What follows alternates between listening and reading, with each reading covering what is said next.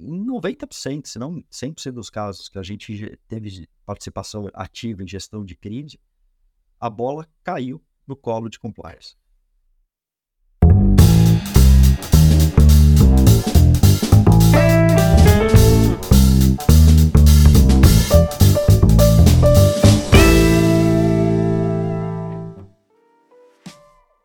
Olá, seja muito bem-vindo, muito bem-vinda ao LecCast. Eu sou Márcio Calai e no episódio de hoje nós vamos falar sobre a gestão de crises cibernéticas. Um drama, um mal que não é, infelizmente não é, algo exclusivo dos filmes que você assiste por aí. Isso, infelizmente, tem se tornado uma realidade cada vez mais recorrente entre as empresas e, inclusive, entre as empresas que estão aqui no Brasil. É... Quero saber quem está comigo aqui ao vivo, como sempre, pontualmente às 18 horas e 18 minutos, no YouTube e também no LinkedIn da LEC. Se você está chegando agora, já deixa aquele like aqui nesta transmissão, aqui neste vídeo. E é claro, siga a LEC nas mídias sociais e dessa forma você vai ser notificado, notificada quando os novos conteúdos estiverem no ar. Antes da gente trazer o nosso convidado de hoje aqui, eu quero também deixar um recado muito rápido para te dizer que o curso de proteção de dados da LEC, é, ele traz uma dupla certificação. Não sei se você está a par deste assunto, mas no curso da LEC a gente prepara o aluno para obter a certificação profissional em proteção de dados, que é oferecida pela LEC em parceria com a FGV Projetos, mas também preparamos o aluno para obter a certificação profissional da Exim, a certificação inicial da Exim sobre a Lei Geral de Proteção de Dados, e nenhuma dessas certificações tem algum custo adicional para o nosso aluno. Então, se você quiser saber mais sobre o curso de proteção de dados, que te, está, é, na verdade, com uma turma iniciando hoje, se não me engano, mas é claro, em breve estará com as inscrições abertas para a próxima turma também. Você pode conferir aí no chat mais informações sobre este curso e também vou deixar, é claro, na descrição do episódio para quem vier a escutar isso algum tempo depois. Então vamos lá, vamos começar o papo de hoje. Eu quero trazer aqui para nossa conversa um especialista, um advogado especialista no assunto, Beni Spivak, que é sócio gestor de SPLO. Beni, obrigado por estar comigo aqui hoje, cara. Prazer te receber. Valeu, Macho. Obrigado por estar aqui. É um prazer. Me sinto em casa na LEC. Obrigado a todos que estão e todas estão assistindo a gente. Vai ser um prazer trocar essa ideia com vocês hoje. Beni, é, voltando ao LecCast depois de muito tempo, né, cara? Você foi um dos primeiros entrevistados. A gente falou lá atrás, acho que sobre o mercado de saúde, que é uma das suas especialidades. E agora é, temos a honra e o prazer de te receber mais uma vez para falar de um outro assunto que você domina demais e que é um assunto importante, um assunto que tem causado prejuízos relevantes aqui no Brasil e que eu tenho certeza que muita gente vai querer é, entender mais sobre isso. Antes da gente entrar no tema central, queria te perguntar um pouquinho sobre a sua atuação. Conta para quem ainda não te conhece é, um pouquinho sobre o que você faz, a especialidade do escritório, qual que é seu ramo de atuação. Como eu falei, eu sei que você está muito envolvido no mercado de saúde, eu te conheço há mais tempo, não vou, não vou dar spoiler aqui para quem ainda não te conhece, mas você é um grande especialista nessa área, eu sei que você tem uma vivência também em propriedade intelectual relevante.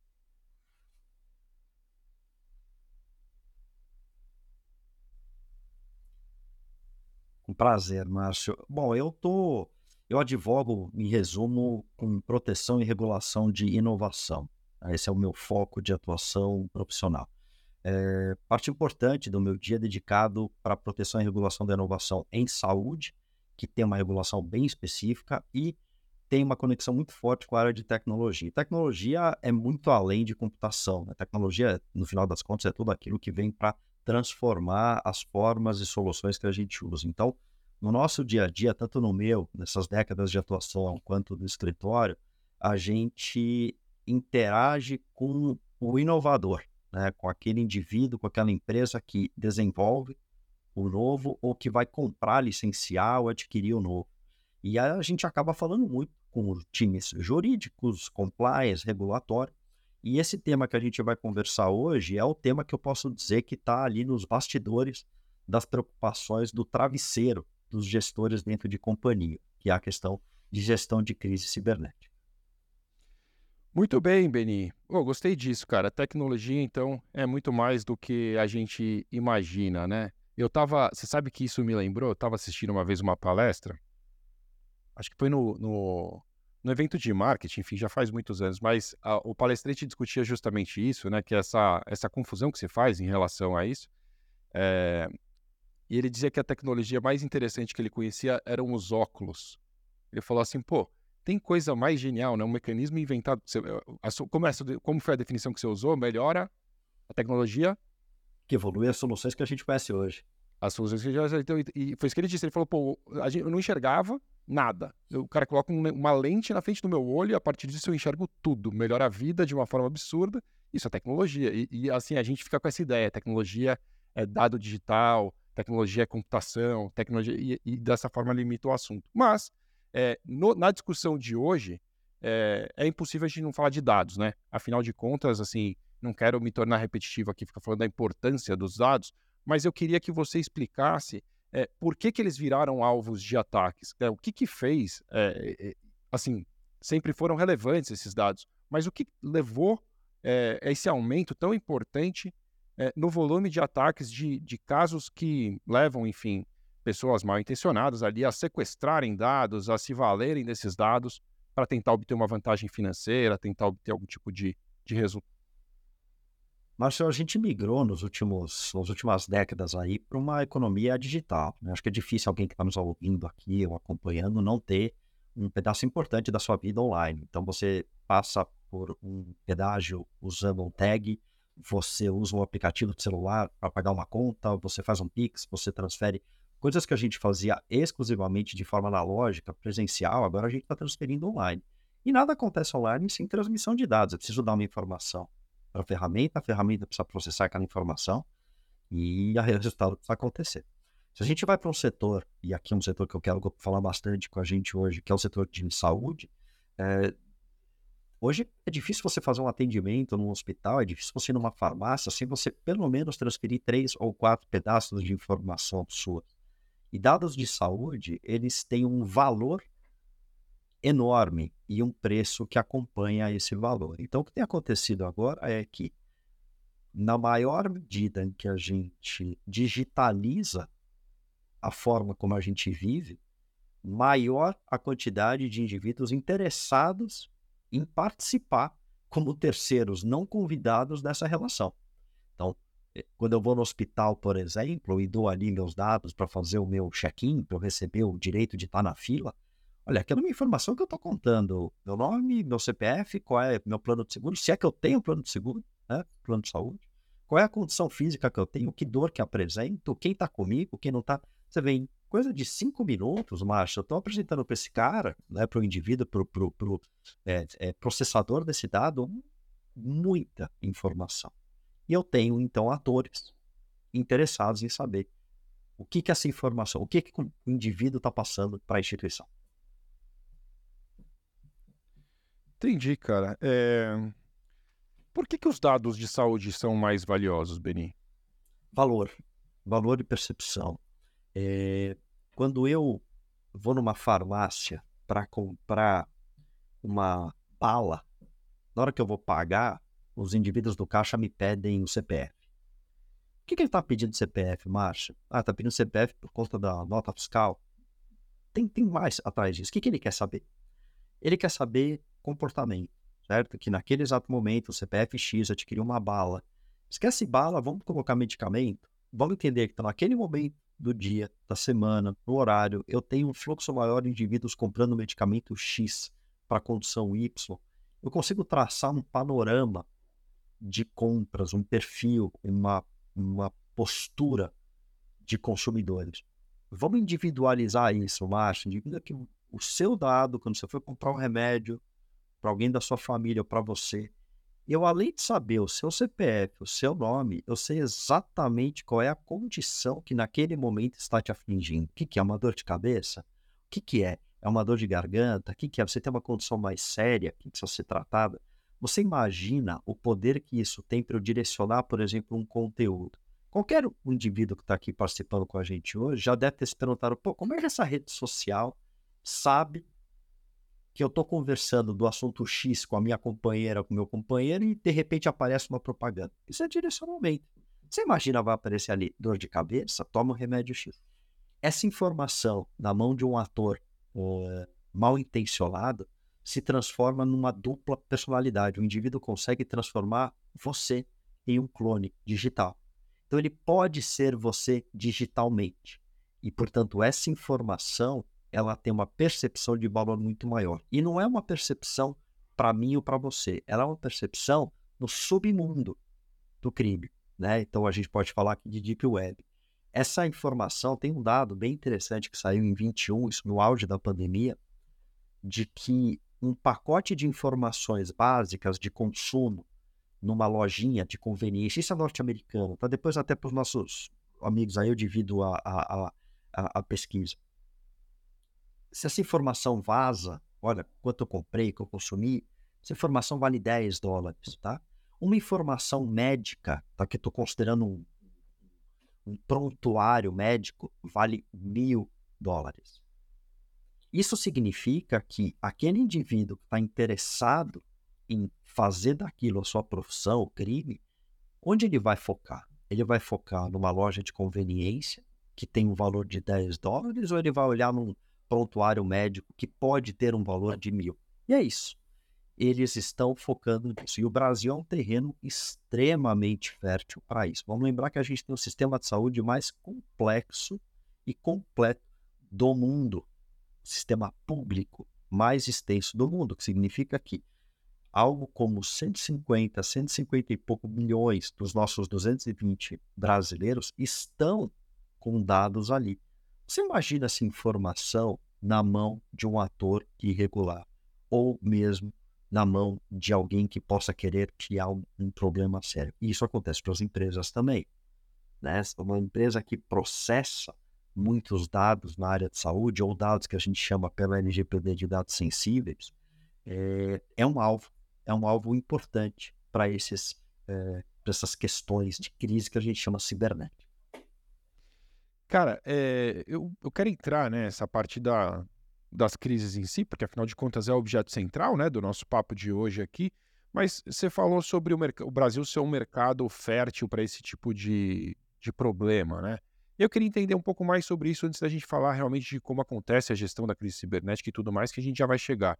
O Brasil tem um volume grande de digitalização em relação ao mundo. Assim, você falou que no mercado é, de saúde isso acontece. É, e os mercados de modo geral, assim, no Brasil, eles estão preparados para lidar com o risco correspondente dessa digitalização? O que, que você enxerga? Você sabe que eu estava ouvindo até hoje, hoje, inclusive, uma pesquisa de que o, o, consumidor de classe C e D ele tem uma desconfiança muito grande com relação ao consumo online remoto. E a pergunta do por que, ele tem essa preocupação? Porque ele acredita, no final das contas, que o produto que ele comprar não é o produto que ele vai receber. Ou seja, é uma desconfiança da finalidade.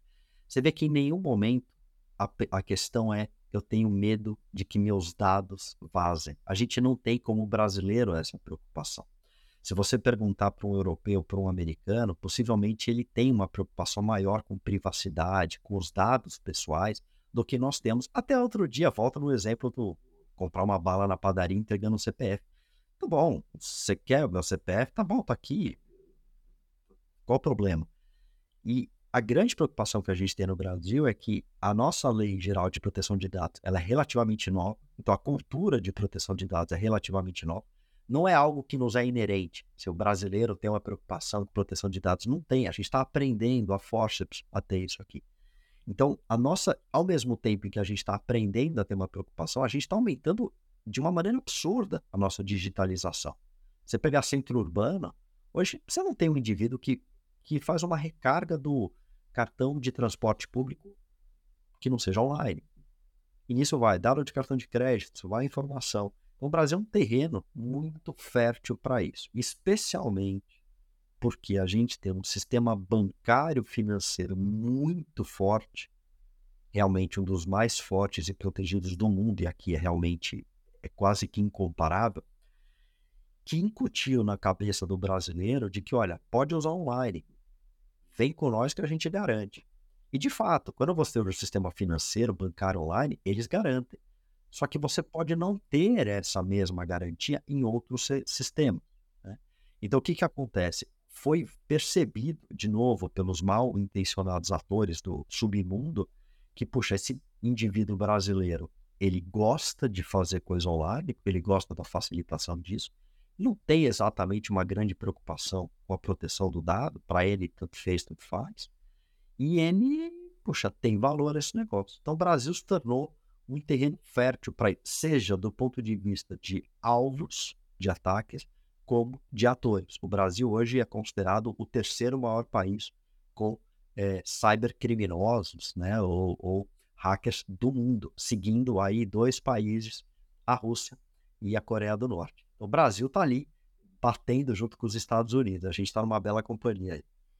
Que orgulho, né? A gente sempre reclama dos rankings por aí, estamos em terceiro. O Brasil liderando, liderando nessa, na, nessa frente. Cara, é, assim, é, tendências, né?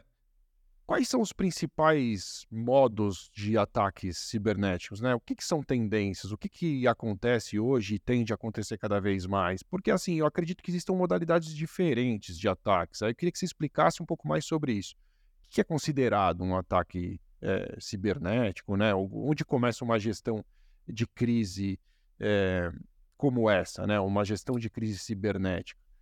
O Márcio, é muito legal. E essas frentes? Isso, isso, tem uma, uma relação com a sua palavra inicial lá, com relação ao que, que a pessoa percebe como tecnologia.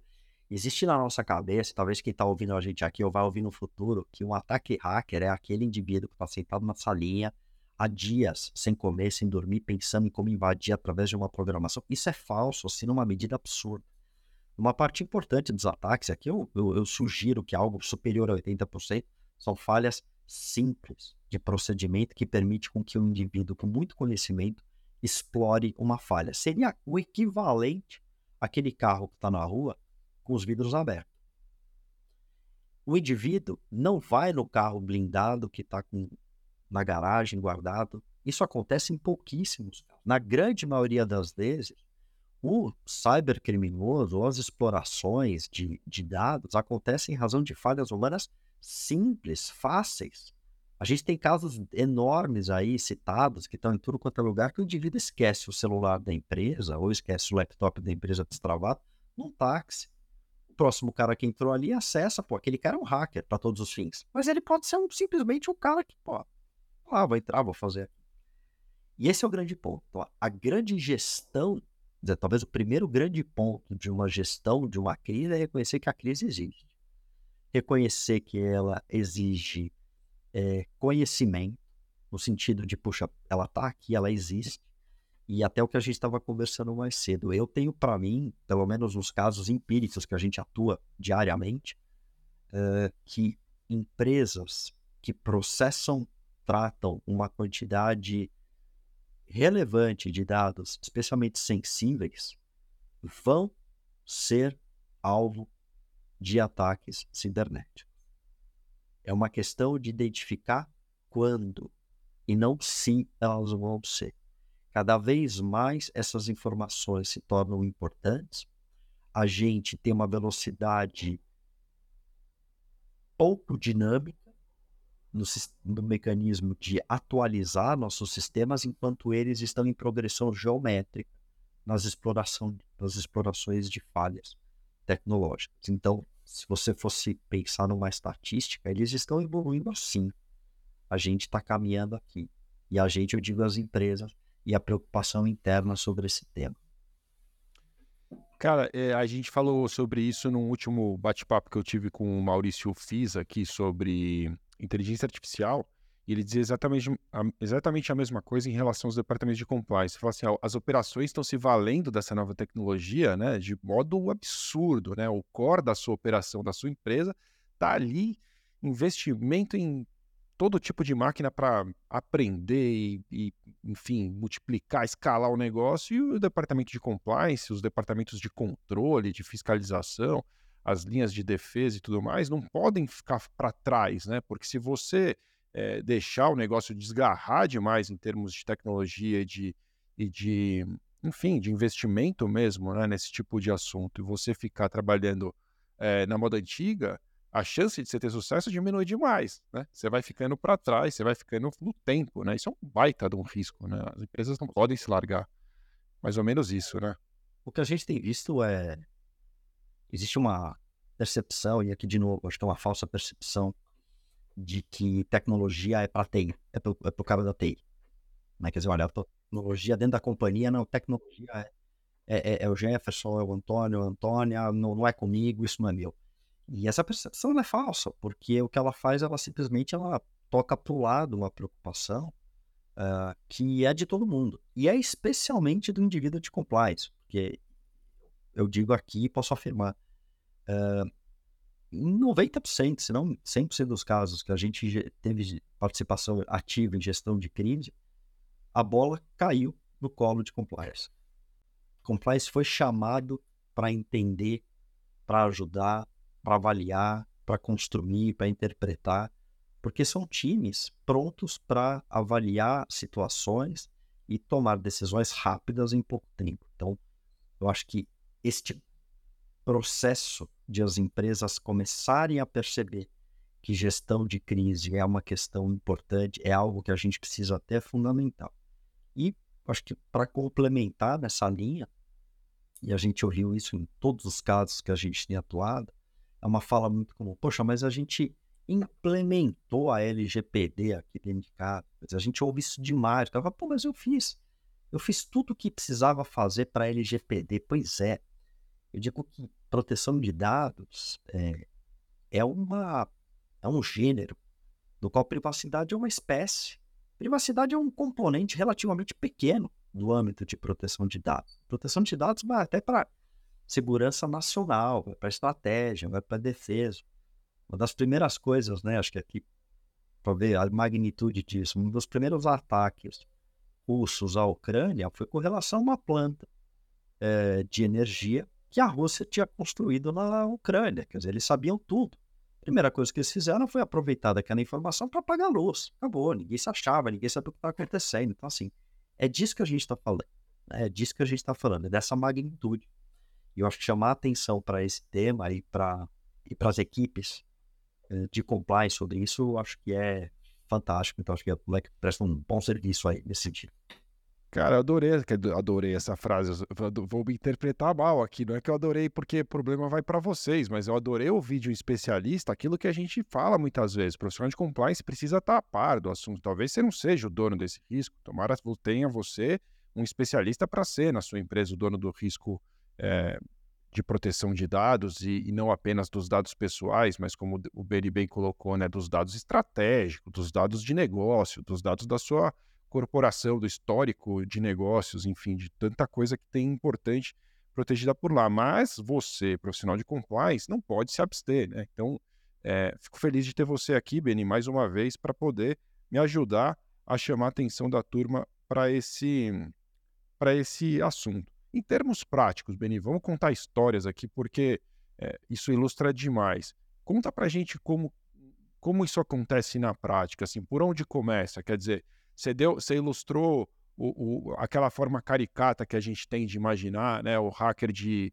um, um, capuz, assim, que você não consegue enxergar o rosto no escuro, numa sala, assim, trabalhando ali de madrugada sem comer há três dias, de uma maneira bem precária, mas fazendo estragos gigantescos.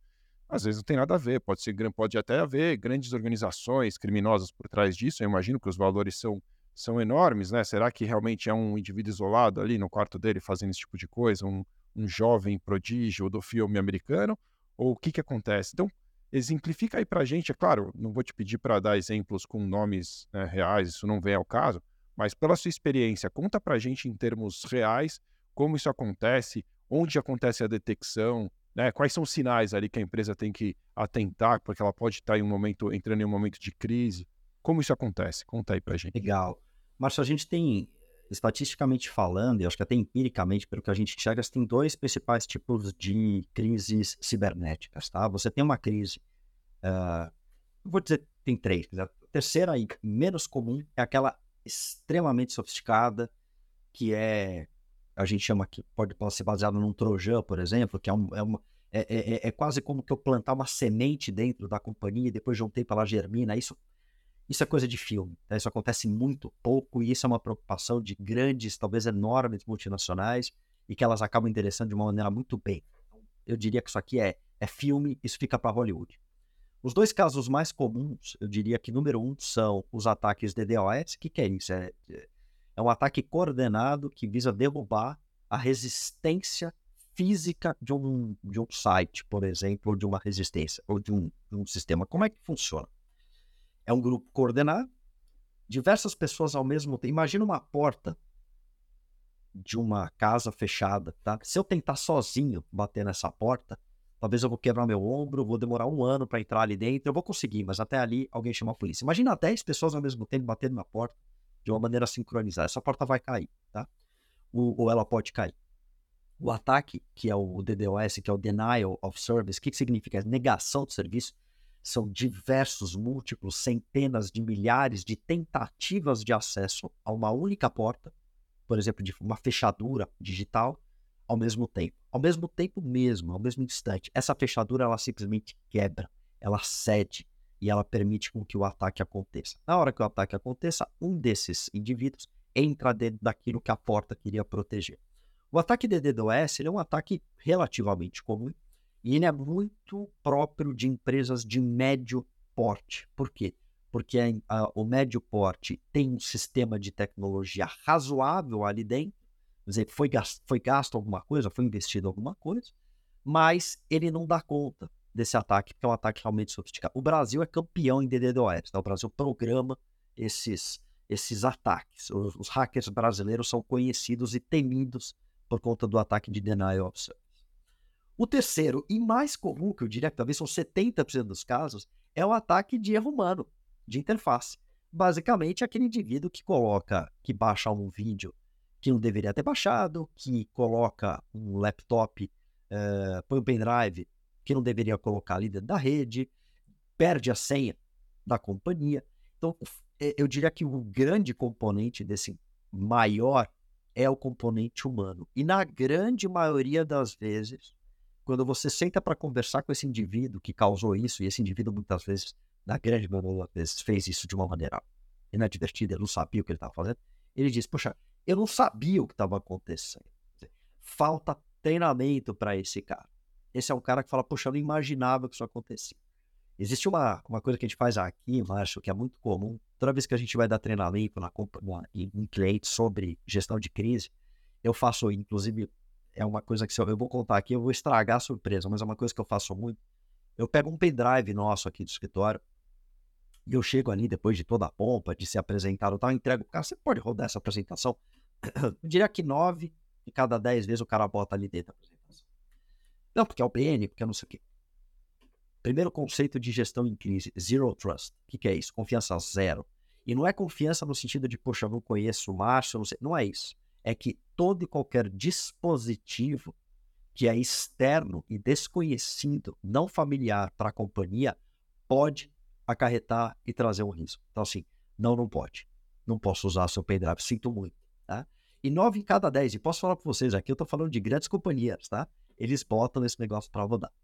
É, então, isso mostra que mesmo as equipes mais bem treinadas têm essa preocupação. A gente tem a dificuldade de falar, puxa, eu não posso usar isso. Cada vez mais a gente tem hoje a questão, cada vez menos o pendrive, cada vez mais as Dropbox e as, as, as armazenagens em nuvem. É, e o colaborador da companhia fica pé da cara quando ele não consegue acessar o Dropbox dele ou o Google Drive, porque a empresa proibiu. Essa empresa proibiu ela tem que proibir, tá certo? Zero Trust. Essa, esse é o conceito. Se a sua companhia permite com que o usuário tenha acesso ilimitado ao Dropbox dele, individual, a sua companhia está diariamente assumindo esse risco. É, nos casos mais recentes que a gente atuou, a problemática foi basicamente interface humana. Tá? Foi um erro humano que causou isso.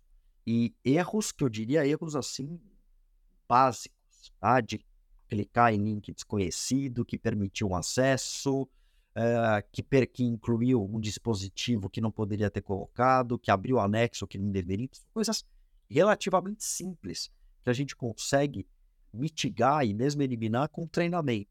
Com treinamento. E quem treina equipes internas são os times de compliance. É o time de compliance que sabe falar. É o time de compliance que consegue conectar A com B. O time de TI é fantástico. Só que eles estão concentrados no que eu diria no código fonte da coisa. Eles estão é, conectados com o código técnico da coisa. Você, compliance, está olhando para o código objeto, que é como que aquela programação toda conversa.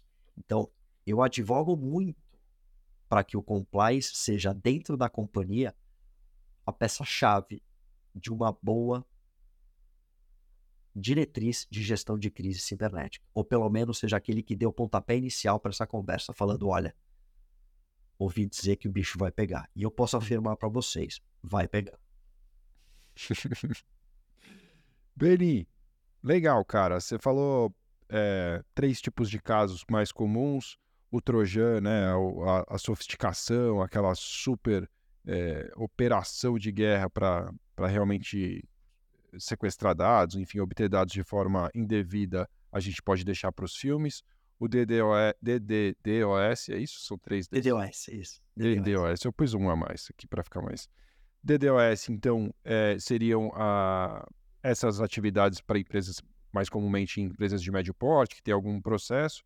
E o terceiro caso, os erros mais comuns, erros humanos, e você trouxe essa questão do treinamento como sendo o caminho para é, prevenir, né? Mas uma vez que a gente detectou, aconteceu já. A partir daí, como a coisa começa? Né? Assim, eu não vejo isso no meu dia a dia, eu fico realmente curioso de verdade. Eu fico imaginando assim, eu vejo aqueles e-mails, às vezes, que chega na minha caixa, que eu sei que o cara tá mandando para 50 mil pessoas. Ah, eu peguei seus dados, eu não sei o que, me dá aí Bitcoin. Ele, eu sei que existe isso como spam, porque eu já recebi esse tipo de mensagem, num, sei lá, naquelas contas do Hotmail que eu tinha em 96, eu nunca nem acessei, mas aquilo aí se um dia você volta lá e tá lá, ah, eu peguei um dado seu, então, né? Eu sei que existe essa falsidade, nesse tipo, e deve ter gente que cai, porque afinal de contas eles continuam fazendo esse tipo de ação. Então eu imagino que tem gente que vai e deposita dinheiro a troco de nada. Mas em termos práticos, num caso efetivo, os contatos são esses mesmos? São e-mails que narram o que está acontecendo? Ou não? Os computadores se fecham, entra uma mensagem na tela, como filme, uma contagem regressiva. Márcio, você tem um pouco de cada, tá, cara? Esse exemplo que você trouxe aqui de, poxa, o spam, esse é um caso que a gente chama de baixíssima criticidade, tá? O que que acontece? Aquele caso possivelmente está isolado na tua máquina, quer dizer, no teu computador, no teu acesso. Os casos que a gente chama de elevada criticidade são aqueles nos quais você tem basicamente uma disfunção de um mecanismo que precisaria funcionar. Então, por exemplo, aquela atividade que precisa acontecer não está acontecendo aquele servidor que você precisa acessar, você não consegue acessar. Nesses casos, na grande maioria das vezes, você vai identificar, você leia-se, a sua equipe de TI vai identificar o fator externo, que acaba sendo um arquivo de texto, dizendo o seguinte, dizendo que você foi alvo de um sequestro de dados, o seu servidor está travado, e esses são, eu diria, que são os casos mais críticos. Esses são os casos nos quais, basicamente, você tem um sequestro do servidor. Né? Nesse sequestro do servidor, que a gente experimentou isso algumas vezes já atuando por clientes, são talvez os casos mais é, é, dramáticos da companhia. Você imagina que a companhia tem que pagar salário amanhã, mas a, a companhia precisa do token para liberar, a companhia precisa liberar aquele contrato, ela precisa receber. Aquele servidor não existe. Quer dizer, a senha, você não consegue entrar naquele servidor. Nesse caso, a gestão de crise, ela é, é você está num momento de quase explosão de uma bomba. Então, se você não tiver um time pronto para, primeiro, tirar os aventureiros de perto, segundo, focar na decisão, terceiro, saber como liderar e atuar naquele caso, vai dar ruim. Tá? Numa grande. A gente teve experiências nos quais, de fato, a empresa estava absolutamente perdida. Ela não sabia por onde começar. Basicamente, você teve um integrante da média gerência tentando acessar o servidor e não conseguia entrar mandou para o indivíduo da TI, o cara da TI falou, deu ruim aqui, ferrou. A gente teve servidor sequestrado. E o cara não sabia o que fazer. No dia seguinte a gente recebeu uma ligação e a gente entra para fazer uma gestão de crise.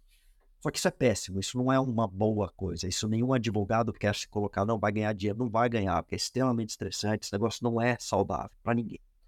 Então o que eu diria é o seguinte: na prática, você tem isso, você tem casos de baixa criticidade, né? então que é o que eu te falei, puxa, minha máquina caía, não estava funcionando, e você tem casos de altíssima criticidade. O que, que é um caso de baixa ou média criticidade, aquele caso mais ou menos? É o que é para você, Márcio, eu não sei o que, que significa. Puxa, se eu tirar a tua capacidade de fazer um cast aqui, isso é ruim para você. Na terça-feira que vem, poxa, a audiência não vai estar aqui contigo. Isso é autocriticidade. Se tirarem a minha capacidade de usar minha câmera, é baixíssima criticidade. Então, a primeira dica que eu daria para quem está nos ouvindo é identificar o que, que é uma criticidade de, de cibernética para você. O que, que se parar dá ruim? Né? O que, que se parar dá ruim? Eu dou um exemplo aqui. Quer dizer, hoje, cada vez mais equipamentos médicos, dispositivos médicos estão conectados aos hospitais. Então, você imagina que você tem um determinado. Dá um exemplo aqui, tá? totalmente fictício, um raio-x que está instalado no hospital e ele está instalado junto com o software ao software do hospital. Você imagina esse servidor está sequestrado. Então, o servidor do equipamento está sequestrado, ele pode impactar o servidor do hospital. Isso é altíssima criticidade, tá? Então, na prática, o que a gente tem que fazer é prevenir para que no momento do remédio a gente saber como atuar.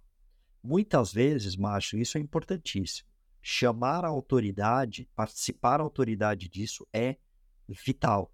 A IBM lançou um, um relatório agora no final de julho, de novo, mais um documento que você me cobra aí, depois eu disponibilizo para a turma, um documento super novo, de que em média 500 mil dólares, 500 mil dólares, foram economizados pelas companhias que tiveram ao seu lado a autoridade policial, a autoridade competente. Ou seja, tentar fugir disso, eu vou resolver sozinho, não é uma boa.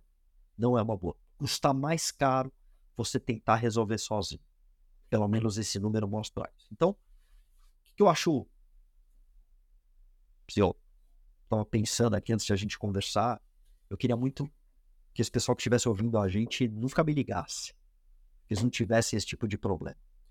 E eu acho que eles têm, eu pensando aqui, claro que isso é uma coisa tem muito papo para falar, mas a gente tem, eu diria que a gente tem três medidas imediatas que quem está nos ouvindo pode fazer amanhã, né, querido? Amanhã.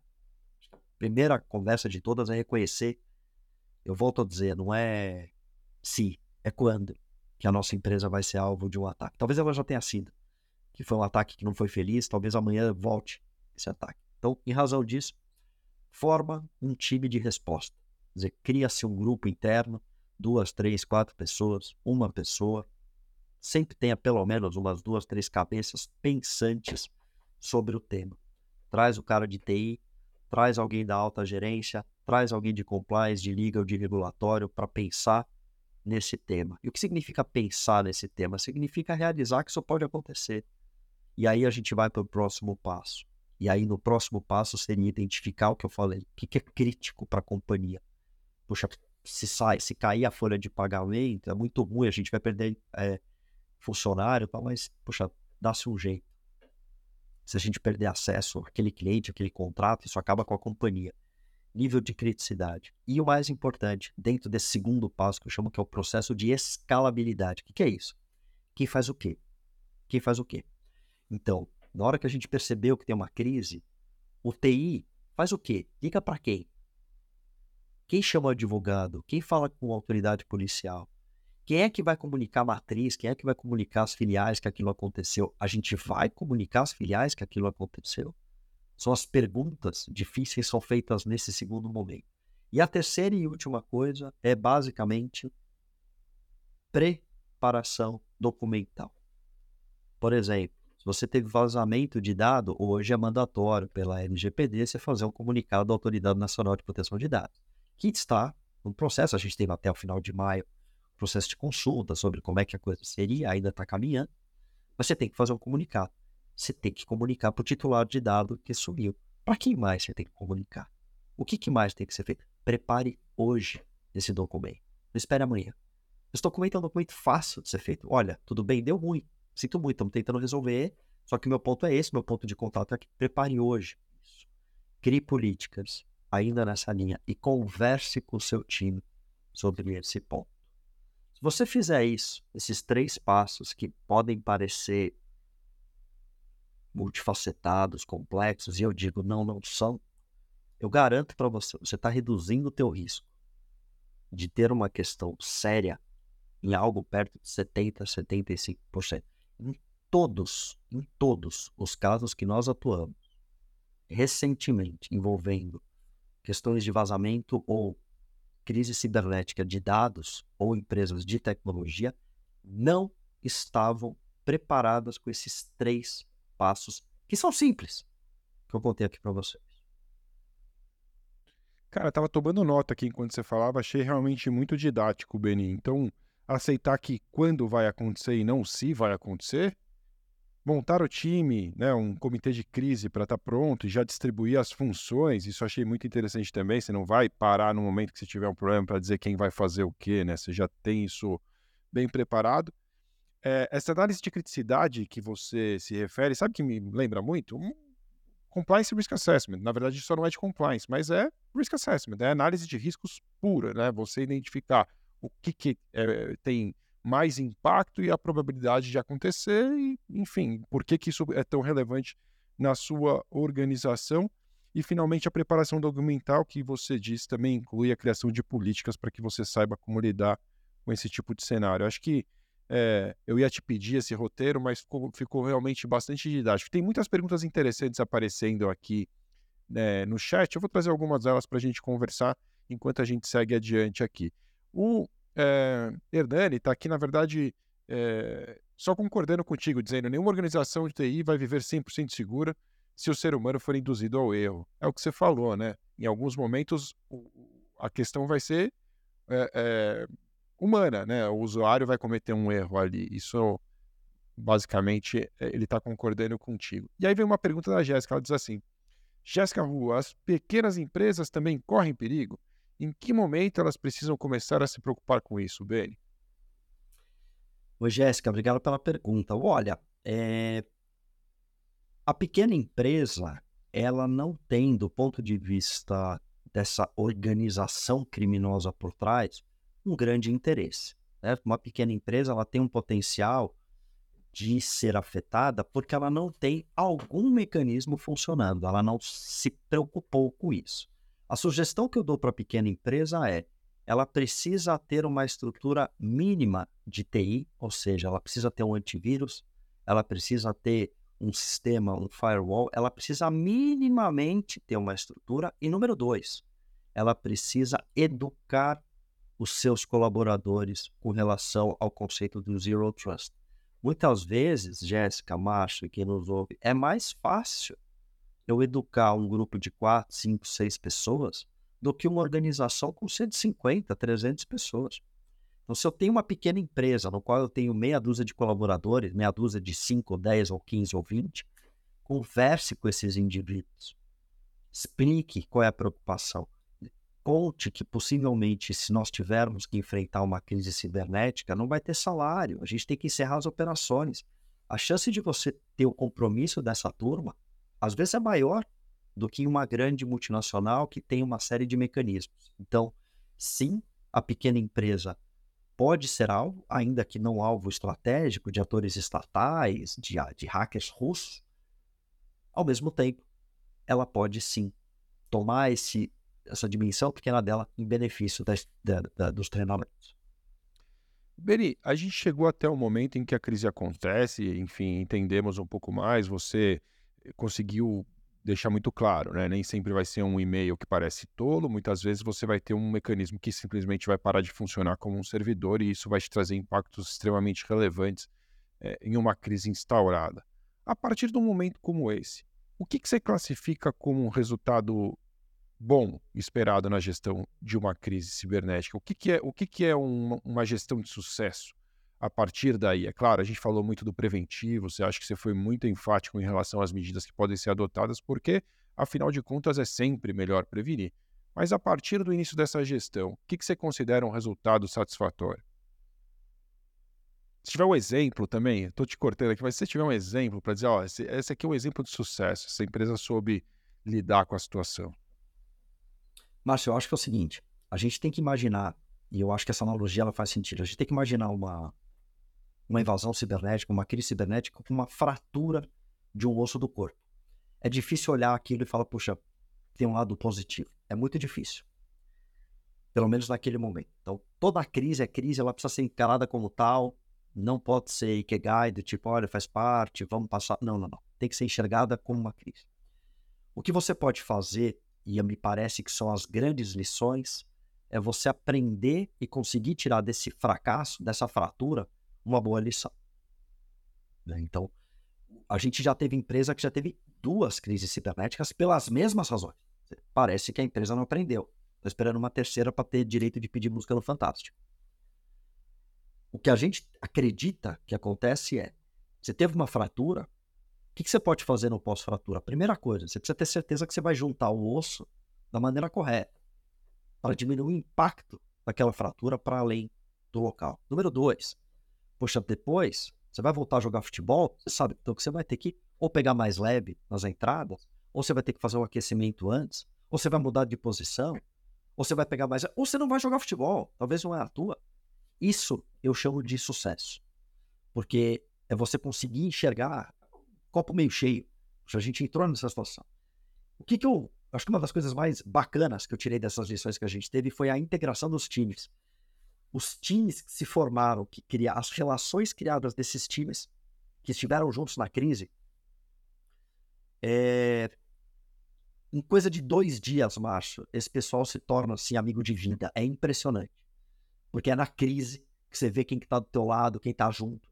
Eu acho isso muito importante. Então, assim, se eu puder tirar alguma coisa positiva disso é, é aprenda com o fracasso e veja o fracasso ou chame do que quiser, a derrota, a invasão, a fracasso, chame de batata. Enxergue essa batata como algo produtivo para amanhã, para ela não acontecer de novo. Ou se acontecer, vai acontecer já com uma forma que você sabe. E aproveite a oportunidade daquilo para fortalecer relações e aprimorar as instituições. É, realmente é, é, são situações difíceis, né? Não, não é não é algo corriqueiro, algo que ninguém quer passar, mas a gente tirar as lições é sempre importante. E isso, isso que você fala, né, sobre a, a união dos times que passam por problemas juntos, é muito evidente, né? A gente encontra isso em qualquer lugar. Né? Se você pensar, assim, pô, em momentos de guerra, né? Assim, horrorosos, como as pessoas se unem, momentos de tragédias, né? As pessoas que estão por perto, o Brasil tem essa, essa coisa de ser extremamente solidário, né? As pessoas se unem. No momento duro dentro de uma empresa, os times realmente têm que estar unidos e, e isso faz elos, né? É interessante ouvir você falar, é, porque a visão de quem realmente viu isso acontecer na prática. Beni, em, em relação à, à regulamentação, né?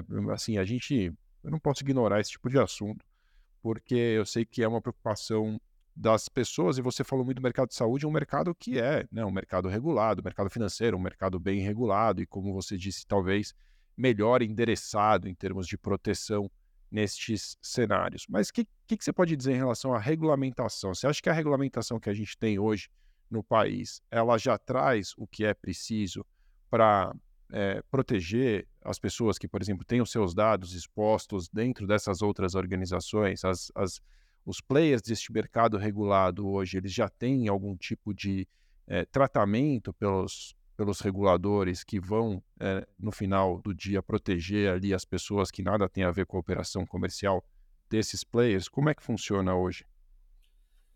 Nossa, você deve lembrar das aulas de direito, né, cara? Que a população e que o, a humanidade ela evolui muito rapidamente. A legislação não acompanha. Não existe lugar nenhum do mundo incluindo Brasil, incluindo França, Estados Unidos, que tem uma legislação absolutamente precisa, completa, integral, choptura. Não existe isso. Nós temos uma lei aqui no Brasil, que é uma lei nova, uma lei recente, uma lei que está sendo discutida, que é a Lei Geral de Proteção de Dados. Nós, te nós temos um, um conceito constitucional de proteção à individualidade, à personalidade e à privacidade, que vem desde 1988. Então, assim, sim, espero da NPD uma agência dinâmica, jovem, que se regulamente, que se atualize, como ela está mostrando o que está fazendo. Agora, o que vai mostrar o sucesso ou o fracasso, e aqui eu estou falando de política de Estado, tá? Não estou falando de política, estou falando de lei, estou falando de política de Estado, é enforcement. Se eu identificar o indivíduo que fez aquilo, o que, que acontece? que, que acontece? Ele vai ser processado com termo circunstanciado, vai poder pagar duas é, cestas básicas e vai sair. Eu estou dando incentivo para esse indivíduo continuar. É, eu tenho penalidades reais grandes. Vamos lembrar que a LGPD fala de 2% de faturamento, pode 50 milhões por infração. Por infração, por violação de privacidade Um vazamento de dado causado por um terceiro pode ser isso também. Será que o Brasil vai precisar chegar em penalidades de 40, 45, 50 milhões de reais para que o pessoal fale, puxa, temos que levar a sério isso? Eu espero que não, Márcio. Eu espero que não. O que, que eu vejo? Eu vejo que o poder legislativo fez o seu papel, botou a NPD para funcionar.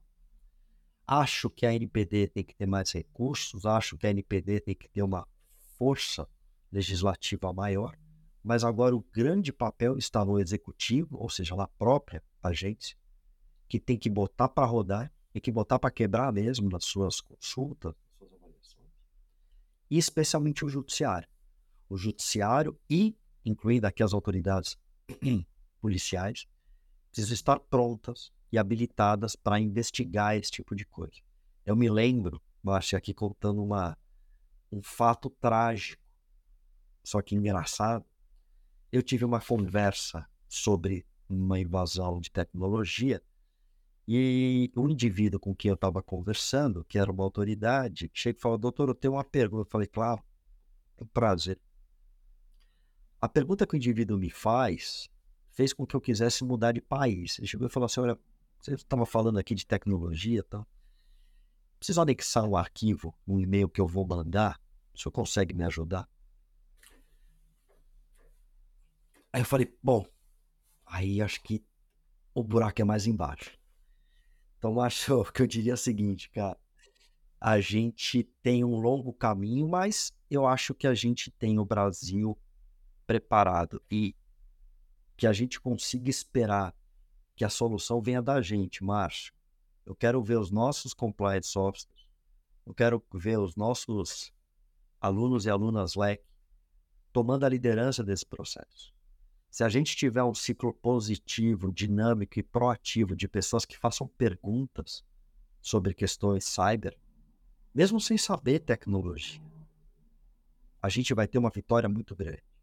Se nós soubermos o que pedir para a nossa autoridade, a gente vai ter uma resposta muito melhor do que se a gente esperar com que essa autoridade traga alguma coisa para a gente. Então, o meu desejo efetivo para esse momento que a gente está passando é: eu quero ver perguntas. Eu quero que dentro das empresas levantem-se mãos, façam-se perguntas. Sim, elas vão ser incômodas, Sim, algumas não vão ter respostas. Sim, algumas vão exigir apertos. Mas a gente tem que. Eu acho que esse é um caminho viável e factível para a gente evoluir. Sensacional, Beni. A gente vai caminhar aqui para o nosso encerramento muito em breve. E eu esqueci de te dizer uma coisa, mas a gente tem uma tradição aqui. Eu não sei se quando você veio ao LECCast pela primeira vez, se a gente já tinha essa tradição, porque você deve ter sido o segundo ou terceiro a participar do LECCast lá mas a gente criou uma tradição de dar uma dica de leitura. Então, enquanto você pensa aí qual é a dica de leitura que você vai fazer, não sei se você tem ela de bate-pronto, eu vou aproveitar para dar um aviso final aqui, lembrar quem está com a gente que o curso de proteção de dados da LEC traz a oportunidade de você alcançar a dupla certificação. É realmente um, um curso diferente do que existe no mercado. Eu recomendo muito que você confira no link que está aqui embaixo. Estou deixando no chat do YouTube, porque é mais fácil aqui, mas estará também na descrição do episódio, muito em breve, para que você possa também saber mais sobre este curso e garantir uma vaga na próxima turma. É, Beni, enquanto você falava sobre direito, cara, sabe que eu me lembrei? Você falou assim: ah, você deve se lembrar do, do, do, que o direito não acompanha, né, a velocidade da sociedade. A gente já falou isso, essa frase, eu já usei essa frase no LECCast, talvez eu vou me tornar repetitivo aqui, mas já falei isso várias vezes, porque realmente é o que, quando a gente fala de compliance, a gente fala de né, regular a vida, regular é, as pessoas, e a regulação de pessoas, a regulação da vida e sociedade é o direito, né, de modo geral. É claro que dentro do universo corporativo você tem as políticas de compliance, você tem outras, outras formas de regular, e, e isso empresta né, essa informação de que a vida é mais rápida do que a regulação, serve em muitas ocasiões. Mas eu me lembrei de uma coisa, é, quando você falou que o importante é ter o enforcement, né? Você falou, ah, o importante é realmente que a gente veja acontecer, né? Que tem aplicação. Não, não é a regulação por si não vai, não vai resolver é, o assunto, mas a aplicação. Será que a gente vai precisar ver multas de 50 milhões como se tanto prometeu, né? Não sei, mas, mas a aplicação ela tem que acontecer. E quando eu fiz um mestrado é, lá em Portugal, eles tinham uma expressão muito boa para o enforcement. Sabe como é que eles falavam sobre isso em Portugal? É o, pau, o pau atrás da porta. É o pau atrás da porta. A coisa só funciona se existe o pau atrás da porta. Então, se você não tiver medo de levar uma paulada real, talvez é, né, essa, essa aplicação das penalidades, o cumprimento realmente não se torne tão importante. E aí, só para concordar contigo, sua dica de leitura. Márcio, eu vou deixar aqui, acho que em linha com o que a gente está conversando, eu não sei, aqui eu peço desculpa se esse livro não tem inglês, mas esse é um livro fantástico, chama Zero Day, quer dizer, o dia zero. É um livro, tem umas 200, 200 e poucas folhas. Ele conta a história do Stuxnet. Stuxnet foi um dos vírus mais sofisticados é, e iniciou a cyberguerra entre países. É um livro que eu acho fantástico, é um livro que explica o que, que é uma crise cibernética grande, o que, que é é, uma discussão efetiva de tecnologia. E mais do que isso, ele introduz o leitor de uma forma muito leve nos termos da tecnologia. Então, para quem é nerd fanático em tecnologia como eu, fica essa dica aí que combina um pouco de tudo que a gente conversou. Zero Day, eu não lembro do autor, mas eu prometo passar depois aí para você. Eu estou vendo aqui em português um livro chamado Contagem Regressiva até Zero Day. Será que é esse? Em é janeiro de 2010, inspetores da Agência Internacional de Energia Atômica perceberam que. É esse aí? Deve ser. Deve ser. É... Voltagem para o Zero Day. É, countdown, porque em inglês é The Countdown. É isso mesmo. Ah, que legal. Mesmo. Então tá aqui. Fica a dica, fica a dica. Fica a dica de leitura do Beni aí. É, para quem quer encontrar em português, ele se chama Contagem Regressiva até Zero Day. Kim Zetter, com dois T's, eu acho que é o autor que está aqui. É isso mesmo. É o autor desse, desta obra. Beni, cara, para quem quiser te encontrar, o melhor canal é LinkedIn. Me adiciona no LinkedIn, vamos bater papo, vamos conversar. A gente aqui sempre, sempre lá no LinkedIn eu posto algumas coisas, matérias, comentários sobre esse tema e temas da nossa área, especificamente a parte de regulação e proteção de inovação em saúde e tecnologia. Vai ser um prazer conectar, só falar que estava aqui no LecCast, que, pô, tá adicionado na hora na rede de contatos aí. É B-E-N-N-Y, Spivak, S-P-I-E-W-A-K. Beni, eu, eu, eu, nem brinquei com seu nome, né, cara? Eu sempre brinco com você em relação ao seu nome. As, fácil. As piadinhas Beni vira Denis, vira outras coisas também. Beni, cara, obrigado demais. É, baita papo, adorei falar com você como sempre. É, você que está nos acompanhando aqui, vá até lá seguir Beni Spivak no LinkedIn. E, meu, é isso. Eu espero que a gente possa fazer isso mais vezes, porque realmente te ouvir é muito legal, cara. Valeu. Eu agradeço demais, cara. É sempre um prazer te encontrar. É, como eu te disse, Alec, para mim, é a segunda casa. Eu tenho um carinho muito grande por você, por toda a equipe, pelo trabalho que vocês fazem. Tá aqui é uma delícia. Espero que quem tenha nos assistido tenha curtido. E vamos ficar em contato, pessoal. Entre em contato aí, vamos manter, vamos manter esse canal aberto aí de conversa. Valeu mesmo, pessoal. Obrigadão, Beni. Obrigado também a você que nos acompanhou até aqui. Deixe o seu like. Lembre-se também de qualificar o podcast, o LecCast, aí na sua mídia de áudio favorita, porque dessa forma você ajuda a Lec a levar estas mensagens ainda mais longe. Se você quiser saber mais sobre compliance, proteção de dados, gestão de crises cibernéticas, você pode acessar o site da LEC em leclec.com www.cultura.com.br. Valeu e até a próxima terça-feira às 18 horas e 18 minutos. Um abraço.